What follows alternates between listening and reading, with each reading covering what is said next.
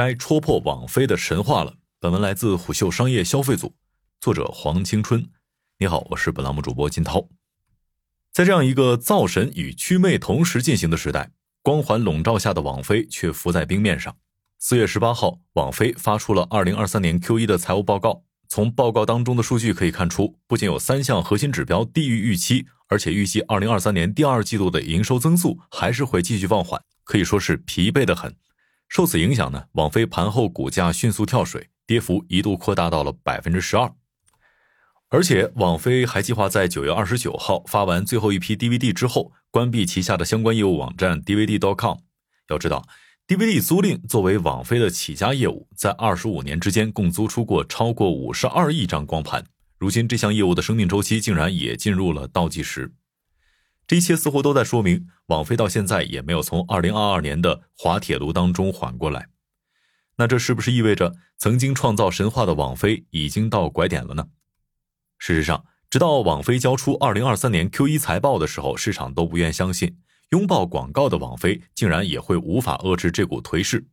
更不会想到的是，即便在本季度内有了不少的热播剧，比如《黑暗荣耀》、《你》、《谋杀之谜二》等等，也没有改变付费用户增速下滑的趋势。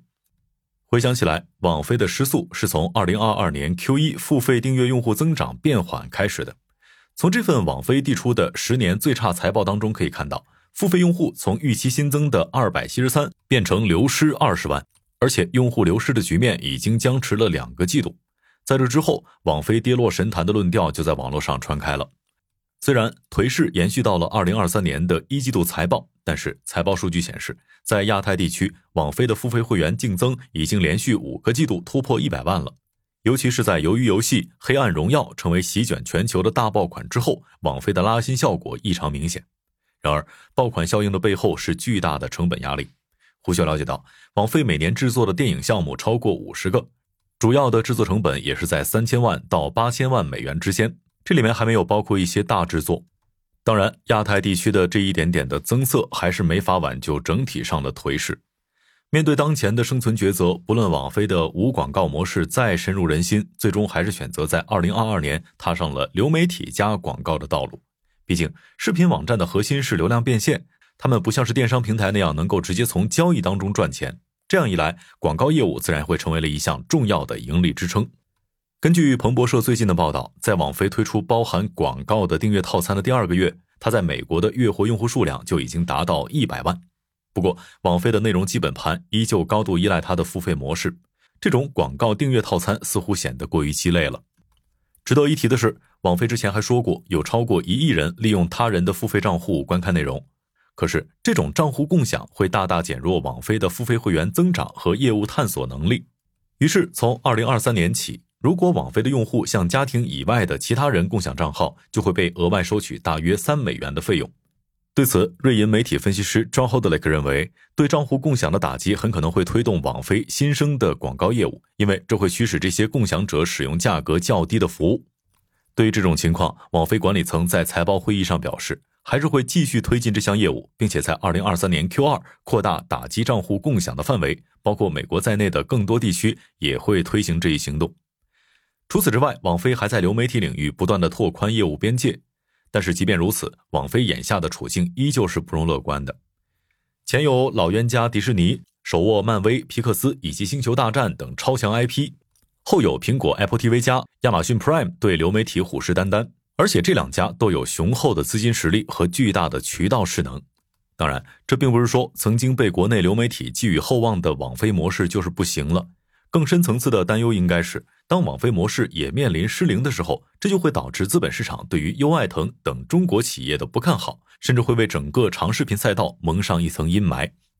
网飞在二十世纪末成立以来，就与 Facebook、亚马逊、谷歌等并称为美股四大天王。尤其是网飞，不仅走出了亏损的困境，而且实现了盈利，还将定价制度推崇为一股风靡互联网的商业潮流。所以，优爱腾自然也就盼着自己能够等来一次涅槃。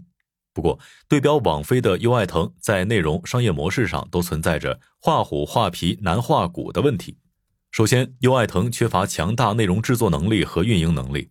网飞有经过长年累月的内容积淀，平台资源已经足够的丰富经典。只有这样，网飞才能 hold 得住新老会员多元化的视听诉求。其次，国内外用户付费文化存在巨大的差异。美国人在观看 HBO 时已经养成了付费订阅的习惯，网飞不过是用更便宜的价格将原来有付费习惯的用户和产品转移到线上。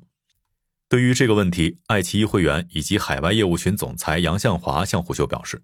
国内企业要是想跑通会员商业模式，第一步是要先转变消费者的消费习惯，然后才是搭建平台会员经济生态。除此之外，国内流媒体平台普遍面临着两大困境。内容同质化和用户的增长难，首先是内容同质化的困境。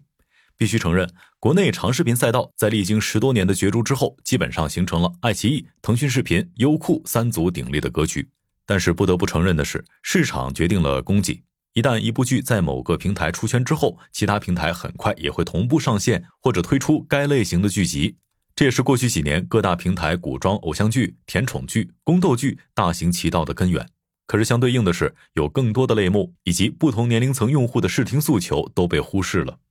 也就是说，无论是哪一家视频平台，它在规模扩大的同时，它的成本也在同步的激增，完全无法形成差异化的竞争力。这就更不用说获得网飞那样全球垄断性的市场地位了。其次就是用户增长难的问题。从宏观角度来看，可以预见的是，国内视频网站用户增长趋势确实在变缓。杨向华与虎嗅沟通的时候认为，中国整个视频网站的会员加起来已经两亿多了，再扩展到家庭，大概在中国有超过一半的人口都已经是视频会员的消费者了。再看网飞，它的收入结构全部来自于会员费用，所以它的新营收增长点来源于提高单个用户消费金额和单个付费用户消费金额。前一个单个用户消费金额，优爱腾其实玩的挺溜，比如会员套娃，充了 VIP 还有 VVIP 等着你。另一个单个付费用户的消费金额，最简单的手段就是会员涨价，说白了就是逮着一只羊可劲儿薅。但是要具体到平台业务，另一个阻碍用户增长的重要内容就是付费用户对内容服务的满意度。表面上，用户为视频会员付费，实际上是在为背后的内容、权益和服务买单。但现实情况是，会员对各大平台的服务很难说上一句满意。更糟糕的是，随着市场环境和流媒体竞争格局的改变，注意力经济进一步被解构，甚至被重新洗牌。短视频浪潮对长视频行业的冲击远比外界看到的更猛烈，用户注意力正随着内容形式的演化而迁徙。在国外，网飞正在受到 TikTok、YouTube 等视频应用的持续冲击，而国内也是不容乐观的。以抖音、快手为代表的短视频平台已经成功的实现了新娱乐方式的驯化，威胁着长视频的生存。对此，英国《金融时报》中文网 Lex 专栏发表评论称：“流媒体轻松赚钱的时代即将结束，就像曾经的好莱坞黄金时代一样。”好，以上是今天商业动听，下期见。